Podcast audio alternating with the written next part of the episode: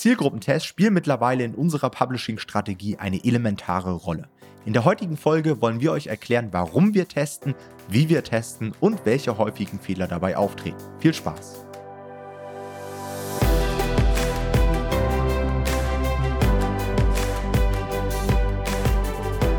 Hallo und herzlich willkommen zu einer neuen Folge des Verlagsniveau Podcasts und heute dreht sich die Folge einmal um sogenannte Zielgruppentests. Wer diesen Podcast schon etwas länger verfolgt, der wird mitbekommen haben, dass das Testen von Titel, Cover, Positionierung und so weiter ein elementarer Teil unserer Publishing-Strategie hier bei Nomad Publishing ist. Und ihr habt uns immer mal wieder die Frage gestellt, wie dann solche Zielgruppentests genau ablaufen. Wie erreicht man seine Zielgruppe? Warum sollte man überhaupt testen? Welche Elemente im Erstellungsprozess sollte man überhaupt testen? Worauf sollte man achten? Und wir wollen das heute einmal vorstellen und euch am Ende dieser Folge auch die häufigsten Fehler mit an die Hand geben, denn tatsächlich sind Zielgruppentests nicht ganz so einfach. Das hört sich so einfach an, ja, einfach auf die Zielgruppe zugehen und irgendwie gewisse Elemente gegeneinander testen, aber man erreicht die Zielgruppe nicht immer so einfach und bei solchen Tests kann man auch viel falsch machen. Und die erste Frage, die sich stellt, Jonathan, ist, warum sollte man überhaupt testen? Ja, warum können wir nicht einfach unseren Titel selbst aufstellen und damit an den Start gehen? Ja, ist eine berechtigte Frage, aber wenn man, finde ich, ein bisschen darüber nachdenkt, dann kommt man da, denkt, recht schnell drauf.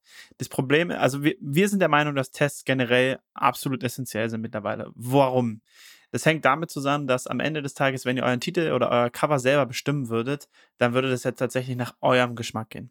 Und euer Geschmack ist, also erstmal kann es ja sein, dass ihr nicht mehr Teil der Zielgruppe seid, was ja schon mal dann noch schlechter wäre. Aber selbst wenn ihr Teil der Zielgruppe seid, dann seid ihr ja nur eine Person aus der Zielgruppe und repräsentiert eure Zielgruppe in keinster Weise. Das heißt, wir müssen davon wegkommen, dass wir immer wissen, was das Beste für die Zielgruppe ist. Das ist einfach Quatsch nur weil es euch gefällt, nur weil es mir gefällt, nur weil es Tom gefällt, heißt es noch lange nicht, dass euer Buch gut performen wird oder dass eurer Zielgruppe der Titel oder das Cover auch gefallen wird. Ja. Wir haben sogar die Erfahrung gemacht, und das hat uns jemand aus unserem Mastermind gesteckt, der sehr gute Verbindungen zu klassischen Verlagen hat, dass selbst einige Verlage nicht mehr, richtig testen. Also da ist es wohl so, dass sie teilweise in irgendwelchen Redaktionskonferenzen sitzen und dann ähm, irgendwie da so ein bisschen abstimmen, wie der Titel aussehen kann, wie das Cover aussehen kann. Und da sind wir einfach der Meinung, das können wir tatsächlich besser machen. Selbst wenn die da so unprofessionell arbeiten, können wir probieren, professionell zu arbeiten, denn am Ende des Tages wird Amazon KDP immer professioneller. Ja, wir müssen immer schauen, dass wir besser sind als die Konkurrenz. Wir müssen alle Elemente maximal auf die Zielgruppe ausrichten und wir müssen auch in diesem Fall dann die klassischen Verlage irgendwie ausstechen. Und das schaffen wir nur, indem wir wirklich noch zielgruppenorientierter sind als auch die Verlage und als alle unsere Konkurrenten. Denn am Ende des Tages ist es so, es reicht einfach kein guter Titel mehr. Und auch ein gutes Cover reicht nicht mehr, um wirklich krass zu performen. Also das reicht schon mal, um noch ganz gut zu verkaufen und je nach Nische kann es auch okay sein. Aber am Ende des Tages, unser Anspruch ist Exzellenz und unser Podcast heißt deswegen auch Verlagsniveau, wobei in diesem Fall tatsächlich über Verlagsniveau genau genommen. Und ja, wir sind einfach der Meinung, nur so kann man der Zielgruppe das geben, was sie sich wünscht und was sie haben möchte. Und ähm, da kommen wir halt nicht selber drauf, sondern da müssen wir sie fragen, was sie haben wollen. Und deswegen ist uns das so wichtig tatsächlich kann Tom aus Erfahrung sagen, dass das auch anfangs ganz gut bei ihm ohne geklappt hat, oder? Ja, die ersten zwei Jahre habe ich überhaupt nicht getestet. Ähm, und ich glaube, das geht heute noch Leuten so, die schon auch lange bei KDP unterwegs sind, dass sie zum Teil nicht testen und es trotzdem funktionieren kann. Also da seid auch immer vorsichtig. Ihr seht auch im Markt schlechte Titel, die trotzdem gut verkaufen, schlechte Cover, die trotzdem gut verkaufen. Das heißt aber nicht, dass wir uns das leisten können, trotzdem ein schlechtes Buchcover zu haben. Ja? ja. Denn ihr müsst immer davon ausgehen, das Cover ist halt ein Element oder der Titel ist ein Element in der Kaufentscheidung. Wenn jetzt ein sehr erfolgreicher Autor ein Buch veröffentlicht mit einem scheiß Cover, wird sich das trotzdem gut verkaufen. Diesen Vorteil werden aber viele von euch nicht haben. Dementsprechend seid ihr darauf angewiesen, dass jedes einzelne Element in der Kaufentscheidung. Und das sind ja nicht nur Titel und Cover, sondern auch Beschreibungstexte, Abschlussdetailseite, Preise und so weiter, müssen wirklich bis aufs Letzte optimiert sein. Und deswegen ist es einfach super wichtig, alles zu testen.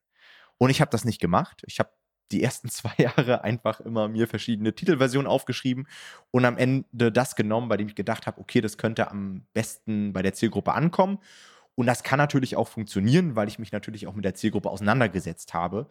Aber es sorgt einfach dafür, dass man nicht das Maximum rausholt. Und das habe ich dann irgendwann auch gemerkt. Und da muss ich ganz ehrlich zugeben, die ersten zwei Jahre war das die pure Arroganz, weil ich einfach gedacht habe, ja, das funktioniert ja so, wie ich das mache, ich brauche das nicht testen. Ja? Auch da gab es natürlich schon Leute, die gesagt haben, hey, man kann Titel testen und so weiter. Aber wenn das für dich funktioniert, dann nimmt man die Leute nicht so wirklich ernst, bis es mal nicht funktioniert. Und dann testet man auch und merkt, okay, man hat äh, sich vielleicht nicht für das richtige Cover entschieden. Und so war es übrigens auch bei meinem besten Buch. Ich habe ja mal ich weiß gar nicht, wie lange das her ist. Ich habe äh, mal ein YouTube-Video gemacht, das hieß Mein 100.000 Euro Buch. Und das war ein Buch, was über 100.000 Euro, ich weiß gar nicht mehr, ob es Tantiemen waren oder Gewinn, müsste mittlerweile beides zu treffen. Auf jeden Fall habe ich dieses Buch gehabt und ähm, dort war es ebenfalls so, dass ich ein Cover bekommen habe, was am Ende im Test gewonnen hat, was ich aber nicht ausgewählt hätte. Also ich fand das Cover gar nicht ja. so gut. Und ähm, das ist schon krass und das ist immer so das Paradebeispiel dafür, dass es sich durchaus lohnt, dann auch diese Zeit und dieses Geld in Zielgruppentests zu investieren. Ja. Jetzt stellt man sich natürlich die Frage, okay, was sollte man jetzt überhaupt testen? Also wir haben ja eben schon mal angeteasert, Titel und Cover sind, glaube ich, relativ einleuchtend, ja, weil das sind natürlich zwei Elemente, die man auf Anhieb sieht, ja euer Listing, wenn jetzt jemand oben einen Suchbegriff eingibt über die Amazon-Suchleiste, taucht euer Listing auf und das Präsenteste sind erstmal Titel und Cover. Auf alle anderen Sachen haben wir jetzt sowieso nicht erstmal direkt den Einfluss, ja, auf Bewertung und so weiter. Da kann man ja sowieso nichts testen. Das heißt, darauf würde ich mich erstmal fokussieren und ich glaube, da kann man auch am meisten rausholen. Was aber eigentlich noch vor der Titelerstellung kommt, ist ja unsere Positionierung. Ja? Das heißt, man hat ja die Möglichkeit, zum Beispiel in eine Nische reinzugehen und sich für ein ganz besonderes Buchkonzept zu entscheiden. Zur Erinnerung, Buchkonzepte beschreiben letztendlich immer die Art und Weise, auf welche wir ein Problem lösen. Ähm, ich kann mal ein Beispiel geben, ja, wir nehmen einfach mal die Nische zuckerfreie Ernährung. Jetzt könntest du natürlich das 70. Buch zum Thema zuckerfreie Ernährung machen, klassischer Ratgeber.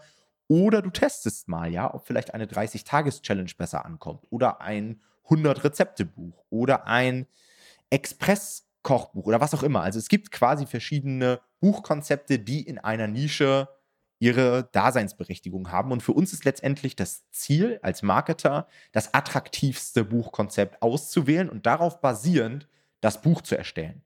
Und darauf basierend erstellen wir dann natürlich auch erst unseren Titel, unser Cover und so weiter. Das heißt, man kann natürlich auch verschiedene Positionierungen schon mal vorab testen. Was kann man noch testen? Sicherlich mag der ein oder andere jetzt sagen, ja, man könnte doch auch Preise irgendwie testen oder Buchbeschreibungstexte, A plus Detailseite. Letztendlich könnten wir ja sogar Autorennamen gegeneinander testen. Muss ich euch sagen, machen wir in der Praxis nicht. Also ich glaube, ich habe schon mal versucht, eine Copy zu testen oder zwei Copies gegeneinander. Das heißt, diese Buchbeschreibungstexte mache ich jetzt aber in der Praxis nicht. Gibt es bei dir noch irgendwas, Jonathan, was du noch zusätzlich testest?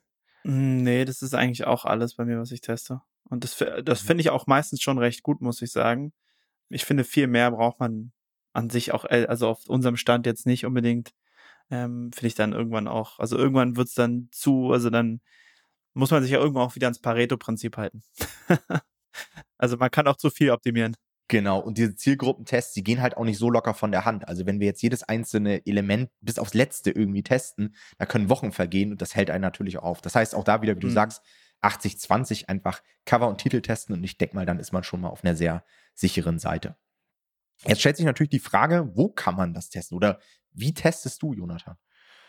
Also rein theoretisch kann man natürlich überall dort testen, wo man seine Zielgruppe finden kann. Das ist einfach sehr, sehr individuell und das müsst ihr dann je nach Buchprojekt immer wieder recherchieren. Ja? Also ich bin riesiger Fan, Sachen in Facebook-Gruppen zu testen. Man kann sowas aber natürlich auch über ähm, einfach Social Media Ads machen. Ja, das heißt, ihr lasst äh, Werbeanzeigen laufen auf Pinterest, auf Facebook, auf Instagram oder sonst wo. Man kann auch so richtige Marktforschungsplattformen nutzen dafür. Da ist es so, das kann teilweise sehr, sehr viel Geld kosten. Das bringt euch aber auf jeden Fall verlässlich Teilnehmer bei eurer Umfrage. Ja. Und teilweise könnt ihr da auch so ein bisschen Metriken bestimmen, die die Leute erfüllen müssen, die an der Umfrage teilnehmen. Das heißt, ihr könnt das natürlich ein bisschen mehr an eure Zielgruppe anpassen. Da muss man halt wirklich im Einzelfall gucken, ob das Sinn macht. Und dann gibt es aber natürlich auch immer die Möglichkeiten, das Ganze offline zu machen. Also man kann irgendwie, weiß ich nicht, wenn ihr ein, Buch für äh, das Alter von der Kita habt, also für Kinder aus der Kita oder für Eltern, die Kinder in der Kita haben, dann könnt ihr euch natürlich auch einfach mal vor so eine Kita stellen. Und gut, es kann auch total creepy wirken, wenn ihr euch da vorstellt. Also da müsst ihr aufpassen. Da solltet ihr vielleicht von jemandem mitgenommen werden, den ihr kennt, der in der Kita selber ist oder so. Aber da könnt ihr vielleicht da auch irgendwie dann andocken und da Leute fragen. Oder wenn ihr einen Lehrer kennt, dass der dann irgendwie in seiner Schulklasse mal irgendwie eine Umfrage macht für euch oder so. Also werdet da ruhig kreativ. Wir hatten Leute, ähm, die auch schon überlegt haben, ob sie sich mal vor einen Supermarkt stellen und die Leute einfach befragen. Äh, offline ist nicht immer der schnellere Weg. Das muss man sich bewusst machen, denke ich wir haben wahrscheinlich alle, also ich habe das sehr stark, aber wahrscheinlich ihr auch alle, ähm, so einen sehr starken Hang zur Digitalisierung. Ähm, das heißt aber nicht immer, dass es der beste Weg ist, das Ganze online zu machen. Ich denke, man kann auch offline sehr, sehr gute Ergebnisse erzielen und häufig vielleicht sogar bessere oder schnellere Ergebnisse. Insofern ähm, seid da ruhig sehr kreativ in eurem Denken. Und da können wir auch nochmal einen anderen Begriff hier ins Spiel bringen, und zwar das Thema Expertenkooperation für mich ja. einer der größten Benefits überhaupt, ja. Haben wir auch jetzt schon eine extra Folge zu gemacht. Jetzt habe ich natürlich nicht im Kopf, was das für eine Folgennummer war, aber könnt ihr gerne nochmal schauen. Und zwar, dass wir einfach mit den Experten kooperieren und dann natürlich auch Zugriff auf deren Zielgruppe haben. Also häufig haben die Experten ja eine eigene Community über Instagram, Facebook, ein Newsletter. Und wenn wir da die Leute letztendlich in den Bucherstellungsprozess mit einbeziehen und letztendlich genau die Leute fragen, die am Ende auch das Buch kaufen sollen, hey, welches Cover findet ihr am besten? Da freuen die sich. Das ist für uns ein sehr einfacher Weg, letztendlich auch Feedback zu bekommen. Und man darf auch die Marketing-Effekte nicht vernachlässigen. Also, mhm. wenn ihr euch vorstellt, die Leute begleiten euch bei der Bucherstellung über mehrere Wochen. Was meint ihr, wie heiß die Leute auf ein Buch sind, bei dem sie an der Bestellung mit beteiligt waren. Also das ist, das ist krass. Ich merke das immer wieder bei den Expertenkooperationen, dass die Leute schon nachfragen, ja, wann kommt das Buch dann endlich raus? Ich ja, will mir das auch zulegen und so weiter. Und wenn ihr dann richtig smart seid, dann bekommen vielleicht die Leute, die euch unterstützt haben, vielleicht auch etwas mehr mit sehr umfangreichem Feedback, vielleicht sogar noch eine Widmung im Buch und so weiter. Also da kann man sich einiges einfallen lassen. Auch das natürlich eine sehr gute Methode, um dann wieder Feedback zu bekommen. Aber hört sich manchmal einfacher an, als es dann in der Praxis ist. Also ich merke dann häufig auch bei unseren Coaching-Teilnehmern, dass die natürlich dann auch versuchen, in verschiedene Gruppen reinzugehen oder Facebook-Ads zu schalten. Da kann man natürlich auch einiges falsch machen und es gibt natürlich auch Zielgruppen, die man einfach nicht gut erreichen kann. Ich kann mal ein Beispiel geben. Es gibt so Buchprojekte, die für einen ganz bestimmten Anlass sind ich muss mir jetzt irgendwas aus den Fingern ziehen. Zum Beispiel wollt ihr ein Buch extra für den Valentinstag machen oder sowas.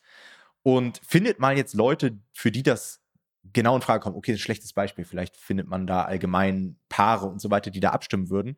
Aber es gibt so Phasen, bei denen es echt schwierig ist, auf die Zielgruppe zuzugehen, denn die haben dieses Problem, für das ihr das Buch erstellt, immer nur ein paar Wochen und danach nicht mm. mehr.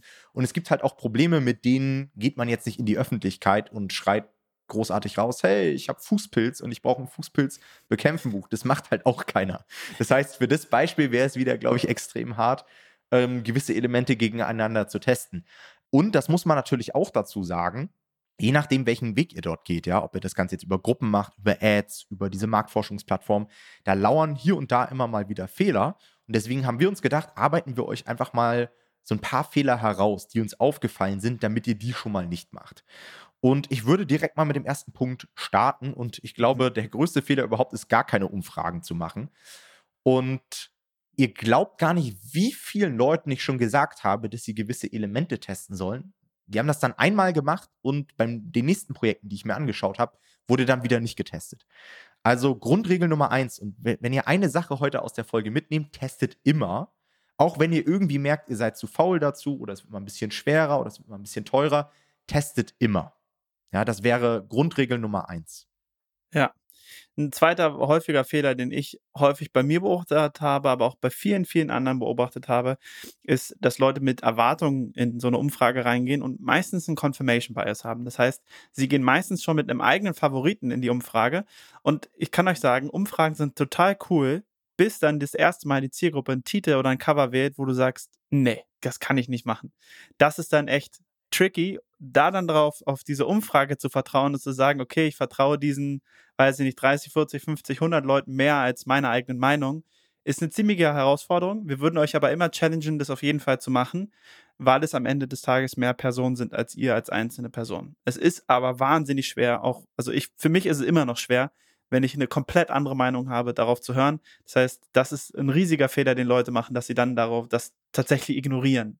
Ja, oder was ich beobachtet habe, noch ein weiteres Phänomen, wenn sich dann tatsächlich irgendwas durchsetzt, womit man nicht gerechnet hat, dass man dann die Umfrage lieber nochmal macht, weil man sich so denkt, ey, das kann doch nicht sein, irgendwas muss hier falsch gelaufen sein. Das ist super. Und ja. man vertraut dann der Statistik nicht.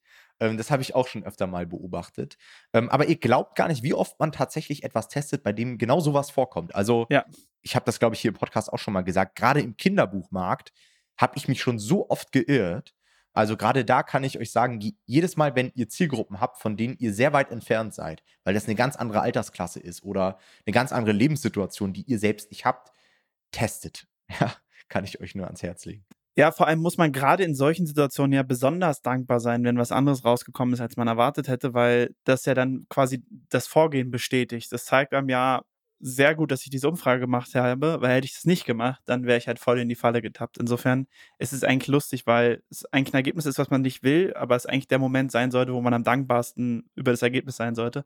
Aber ja, also das ist auf jeden Fall ein Fehler, den sehr, sehr viele Leute machen, den ich sehr gut verstehen kann, den man aber probieren sollte, echt abzulegen und einfach auf das zu hören, was die Zielgruppe dann sagt. Mhm. Ein weiterer Fehler, den ich herausgearbeitet habe, ist auch, dass die Leute auf die falschen Zielgruppen hören. Also das sehe ich auch immer wieder, dass sie dann merken, okay, ich habe jetzt hier ein Buchthema und ich habe eine sehr spezifische Zielgruppe und ich habe irgendwie gerade nicht die Möglichkeit, die zu erreichen. Na gut, dann frage ich halt mal so die breite Masse. Und natürlich bekommst du da auch Ergebnisse, aber du bekommst halt Ergebnisse, die du nicht verwerten kannst, weil das eben nicht genau diese Leute sind. Das heißt, es bringt euch nichts, über irgendwelche Plattformen günstig irgendwie 100 Umfrageergebnisse reinzubekommen, sondern achtet immer darauf, dass das, wie gesagt, dann auch immer die richtige Zielgruppe sind oder Teilnehmer der richtigen Zielgruppe. Und alles andere ist sonst wirklich kontraproduktiv, weil sonst setzen sich am Ende Dinge durch, die in der richtigen Zielgruppe gar nicht gewonnen hätten und dann wird euer Buch einfach nicht so gut performen. Mhm. Und was mir auch noch aufgefallen ist, dass Leute häufig keinen Anreiz geben in einer solchen Umfrage. Also die fragen dann in die Welt hinaus, hey, ich bin der und der und ich veröffentliche gerade ein Buch und ich würde gerne mal Feedback zu meinen Titeln haben oder zu meinen Covern. Aber warum sollten die Leute da jetzt teilnehmen? Also ich versuche immer mit sogenannten Incentives zu arbeiten. Das können, keine Ahnung, Leseproben sein, Gutscheine, was auch immer. Lasst euch da ruhig was einfallen. Dinge, auf die die Zielgruppe einfach Lust hat. Und dann werdet ihr auch relativ zügig und vor allen Dingen auch wesentlich günstiger Umfrageergebnisse reinbekommen. Mhm. Ja, ein weiterer Punkt, den ähm, man auch schon häufig selber erlebt hat, vielleicht, vielleicht kennt ihr das, wenn ihr irgendwo in einem Laden was einkaufen geht, ist das Problem des Death of Choice. Also wir haben zu viele Optionen. Und da solltet ihr auch vorsichtig sein. Ihr solltet den Leuten, die an eurer Umfrage teilnehmen, nicht zu viele Optionen zur Verfügung stellen. Weil Leute sich dann irgendwann nicht mehr entscheiden können, die haben auch keinen Bock mehr, sich irgendwie an zehn Titel durchzulesen. Irgendwann stumpft man da ab. Das heißt, begrenzt die Auswahl schon relativ stark. Ich würde immer so, also sowohl bei Covern als auch bei Titeln würde ich nicht mehr als drei bis höchstens fünf ähm, Sachen zur Auswahl stellen, weil ich finde fünf schon fast grenzwertig, weil es einfach echt viel von den Leuten erwartet ist, dass sie das in aller Ruhe sich angucken und dann wirklich einfach auch was wählen, was ihnen gefällt und nicht einfach irgendwas anklicken. Das heißt, ähm, vermindert diese Anzahl, egal, wie gesagt, ob bei Titeln oder bei Covern, fast so weit ihr könnt, um dann ähm, tatsächlich die Leute entscheiden zu lassen. Das ist eigentlich meistens sinnvoller. Und reduziert es auf das Wesentlichste. Ja. Auch das sehe ich immer wieder, dass Leute ihre halbe Lebensgeschichte dort aufschreiben und worum es im Buch geht und so weiter. Die Leute wollen im Zweifel, denkt immer dran, die Leute wollen einfach den Anreiz, ja. Die wollen die Leseprobe, stimmt fix ab. Die haben keine Lust, sich ewig noch einen Roman durchzulesen. Und packt auch nicht zu viele Hürden noch mit rein. Auch das habe ich immer mal wieder beobachtet, dass dann da noch ein Datensatz abgefragt wird und da kann man noch einen Kommentar hinterlassen. Haltet das Ganze simpel. Versucht das möglichst ablenkungsfrei zu gestalten. Diese Umfrage verfolgt ein Ziel, und zwar, dass die Leute einmal ihren Favoriten anklicken und dann auch ab, abstimmen oder senden oder was auch immer. Mhm. Oder bei Facebook zum Teil kann man ja das mit einem Klick machen. Mehr braucht da gar nicht drin sein. Mehr Informationen brauchen die Leute nicht. Ähm, denn das kann euch wieder Konversionen kosten und gerade wenn ihr dann irgendwelche Social Media Ads schaltet, kann das einen Unterschied machen, ob ihr am Ende 1 Euro pro Umfrageergebnis zahlt oder 5 Euro. Ja. Ja. Dann die nächste Sache habe ich hier mal auf meinem Zettel notiert als Wahl des geringeren Übels. Was meine ich damit? Ich sehe häufig, dass Leute Cover gegeneinander testen, die zum Beispiel beide schlecht sind, ja. Und dann der Meinung sind, okay, wenn die Zielgruppe sich jetzt für Cover A entschieden hat, dann muss das ja im Markt gut funktionieren. Aber das ist halt auch wieder ein Denkfehler, denn die Zielgruppe stimmt dann zwischen zwei mittelguten oder vielleicht sogar schlechten Covern ab und es wird natürlich das schlechte Cover dabei gewinnen. Das heißt, ihr habt am Ende einen Gewinner, der vielleicht trotzdem schlechter ist als die Konkurrenzcover und der vielleicht im Markt trotzdem nicht funktioniert. Das heißt, es kann durchaus auch mal Sinn machen, seine Titel, seine Cover oder was auch immer ihr testet, gegen bestehende Konkurrenz zu testen, damit ihr auch wirklich mal eine Marktbenchmark habt. Ja, und nicht mhm. nur die eigenen Cover habt. Denn das ist manchmal wirklich schwer zu beurteilen, ob jetzt das Cover sich tatsächlich auch gegen die anderen Cover im Markt durchsetzen kann oder nicht. Ja, völlig richtig. Dann, was auch wichtig ist, ist, viele Leute testen mit zu wenig Testergebnissen. Ja. Natürlich ist es schwer, irgendwie wirklich hier eine Zahl zu finden, dass es wirklich aussagekräftig wird, dass, so, dass es quasi belastbar ist, so eine Umfrage. Da, wir müssen es, also da muss man das auch im Rahmen halten dessen, was möglich ist, tatsächlich für uns als Self-Publisher regelmäßig zu machen. Das heißt, ihr müsst jetzt keine Studien daraus machen, aber unserer Erfahrung nach sollten es schon immer mindestens 30 bis 40 Umfrageergebnisse sein und alles, was darüber ist, ist natürlich immer super. Ja, also probiert immer so viel zu generieren, wie geht, aber ab 30 bis 40 haben wir das Gefühl, lassen sich meistens Trends erkennen und hat es so eine gewisse Aussagekraft und ist zumindest nicht komplett von der Hand zu weisen. Aber natürlich würden wir euch, wie gesagt, immer empfehlen, wenn ihr die Möglichkeit habt, mehr Umfrageergebnisse zu generieren. Ähm, aber wir wissen, dass es gerade am Anfang sehr, sehr schwer sein kann, gerade wenn man das alles händisch macht. Und dann ist das so ungefähr die Benchmark, wo wir sagen, ab da kann man damit langsam arbeiten. Mhm. Die nächste Sache, sind Einzelmeinungen. Also, dass Leute Einzelmeinungen zu stark gewichten. Das habe ich auch häufig beobachtet. Die haben dann eine Umfrage gestaltet und haben dort 40, 50, 60 Umfrageergebnisse, haben vielleicht auch einen klaren Gewinner. Und dann, dann hat eine Person unter dem Social Media Post kommentiert, ja, aber das Cover könnt ihr auf keinen Fall nehmen, weil das und das scheiße aussieht oder was auch immer. Und die Leute sind dann total verunsichert, weil eigentlich haben sie nur diese ganzen Klicks bekommen und eine Person hat einen Kommentar geschrieben und dann stellen sie das ganze Ergebnis in Frage da müsst ihr so ein bisschen ja, abhärten. Das wird immer mal wieder kommen, dass Cover vielleicht auch stark polarisieren und so weiter. Letztendlich müsst ihr das nicht jedem aus der Zielgruppe recht machen, sondern es mhm. reicht aus, den meisten Leuten das bessere Cover irgendwie dann zu liefern. Ja? ja? Wenn ihr natürlich feststellt, dass ein Kommentar immer und immer wieder kommt, sollte man das schon ernst nehmen. Also genau das Feedback ist ja enorm wichtig von der Zielgruppe. Und wenn dann vier, fünf Leute schreiben, hey, dieses eine Wort geht aber in diesem Kontext gar nicht, weil das inhaltlich falsch ist oder weil das irgendwie eine falsche Erwartungshaltung auslöst oder was auch immer. Wir hatten zum Beispiel auch mal einen Fall, da wurde ein Begriff verwendet, der einfach politisch nicht korrekt war. Kann ich mich dran erinnern. Und ähm, dann sollte sowas natürlich auch ausgetauscht werden. Aber ansonsten gebt nicht so viel auf Einzelmeinungen. Ähm, das heißt aber nicht, dass ihr Einzelmeinungen gar nicht abfragen solltet, denn da wären wir schon beim nächsten Fehler, Jonathan. Ja, genau. Also wir sind der Meinung, dass es nicht, also dass sinnvoll ist, nicht nur quantitativ abstimmen zu lassen, sondern dass auto ausformuliertes Feedback auch immer sehr, sehr wertvoll sein kann. Da werdet ihr dann natürlich auch häufig solche Sachen, also ich kann euch auf einen Kommentar kann ich euch schon mal einstimmen, der wird bei jeder Titelumfrage kommen immer, der Titel ist zu lang. Ja, also macht euch schon mal darauf gefasst, dass ich hatte noch nicht eine Titelumfrage, wo das nicht kam. Leute sind nicht gewohnt, den Titel so am Stück zu sehen. Die sehen den normalerweise nur auf dem Cover und deswegen ist es äh, üblich. Also das heißt, rechnet damit schon mal, wenn ihr euch so halbwegs an die normalen Vorgaben haltet, dann wird euer Titel normalerweise nicht zu lang sein. Aber ähm, generell ist das sehr, sehr wertvoll, wirklich ausformuliertes Feedback nochmal zu bekommen. Also die Leute wirklich zu fragen, warum habt ihr euch für dieses Cover entschieden? Warum habt ihr euch für diesen Titel entschieden? Warum habt ihr euch vielleicht auch nicht für die anderen Cover entschieden? Um so ein bisschen ein Gefühl zu bekommen, auf was für einer Basis die Leute sich entscheiden. Und da können sehr, sehr wertvolle Sachen rauskommen. Das haben wir in einem Coaching-Projekt mal erlebt. Genau, beim Philipp. Philipp war ja auch schon bei uns im YouTube-Interview. Könnt ihr euch auch mal ähm, anschauen auf YouTube. Und bei ihm war es tatsächlich so, dass wir erst einen Titel und ein Cover kreiert haben, was nicht so gut im Markt ankam. Und dann haben wir nochmal nachgefragt, okay, wie sieht es hier mit den Titeln aus und so weiter. Und wir haben eine Zeile letztendlich gelassen und da konnten die Leute noch Feedback eintragen. Und da kamen so viele Einzelkommentare zustande, die aber immer wieder das gleiche Wording hatten, sodass wir dann irgendwann gesagt haben, hey, warum sollen wir dieses Wording nicht selbst verwenden? Also es wurden immer die gleichen Ausdrücke wiederholt und so weiter. Und das ist halt super wertvoll, ne? Diese, Zielgruppensprache dann auch wieder im Listing mit einzubauen. Das muss man ja nicht nur beim Titel machen, das kann man dann auch in die Copy mit einfließen lassen. Denn wir hatten ja vor kurzem auch den Tim Gehlhausen hier bei uns im Podcast zu Gast. Und da hat der Tim genau das Gleiche beschrieben, dass man beim Copywriting immer die Sprache der Zielgruppe verwenden sollte.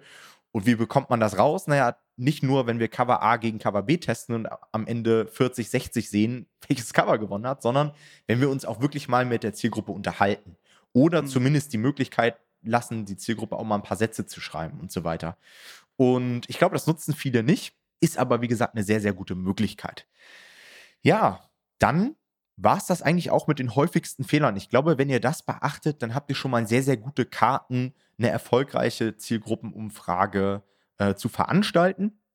Ihr könnt uns eure Erfahrung auch gerne mal wieder unter unserem Folgenpost teilen. Bin mal gespannt, was ihr da so in euren Feedbacks erlebt habt. Ansonsten wünschen wir euch jetzt erstmal viel Spaß und vor allen Dingen auch viel Erfolg bei euren Zielgruppentests. Und wir sehen uns dann in der nächsten Folge. Macht's gut. Ciao, ciao. Ciao.